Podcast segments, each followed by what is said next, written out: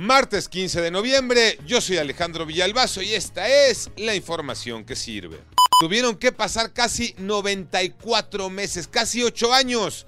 Fue el 29 de enero de 2015. Una explosión destruyó el hospitalito de Coajimalpa, una tragedia. Murieron cinco personas, entre ellos dos recién nacidos. Y la lucha por tener un nuevo hospital la compartió Joana Flores por más de seis años cada mes. Ahí estuvo Joana Flores. Ahora podemos decir, se cumplió, hay nuevo hospital en la zona de Coajimalpa. Joana.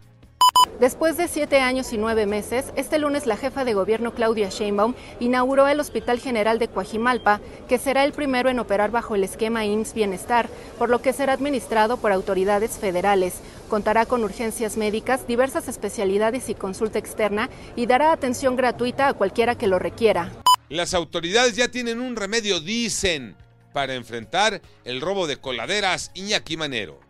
Gracias Alex. Y es que luego de la lamentable muerte de las hermanas Esmeralda y Sofía en una coladera cercana al Palacio de los Deportes en la alcaldía Iztacalco en Ciudad de México, el secretario de Obras de la misma ciudad, Jesús Esteva, dio a conocer a diputados del Congreso local que se va a utilizar material reciclado de la construcción para elaborar las tapas de las atarjeas.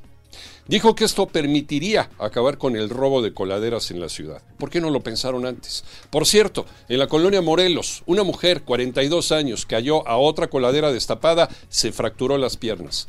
Ella viajaba en un camión de transporte público y se percató que los iban a asaltar.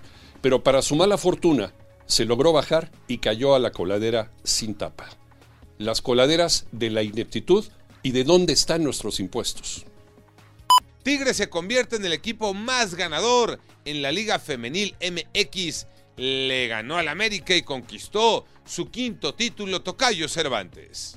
Así es, Tocayo. Tigres domina la Liga MX femenil. Las Amazonas dejaron en claro que son las mejores. Aprovecharon los errores y la falta de contundencia de las Águilas del América para sacar la victoria dos goles por cero, tres por cero en el global y así coronarse en el torneo de apertura 2022.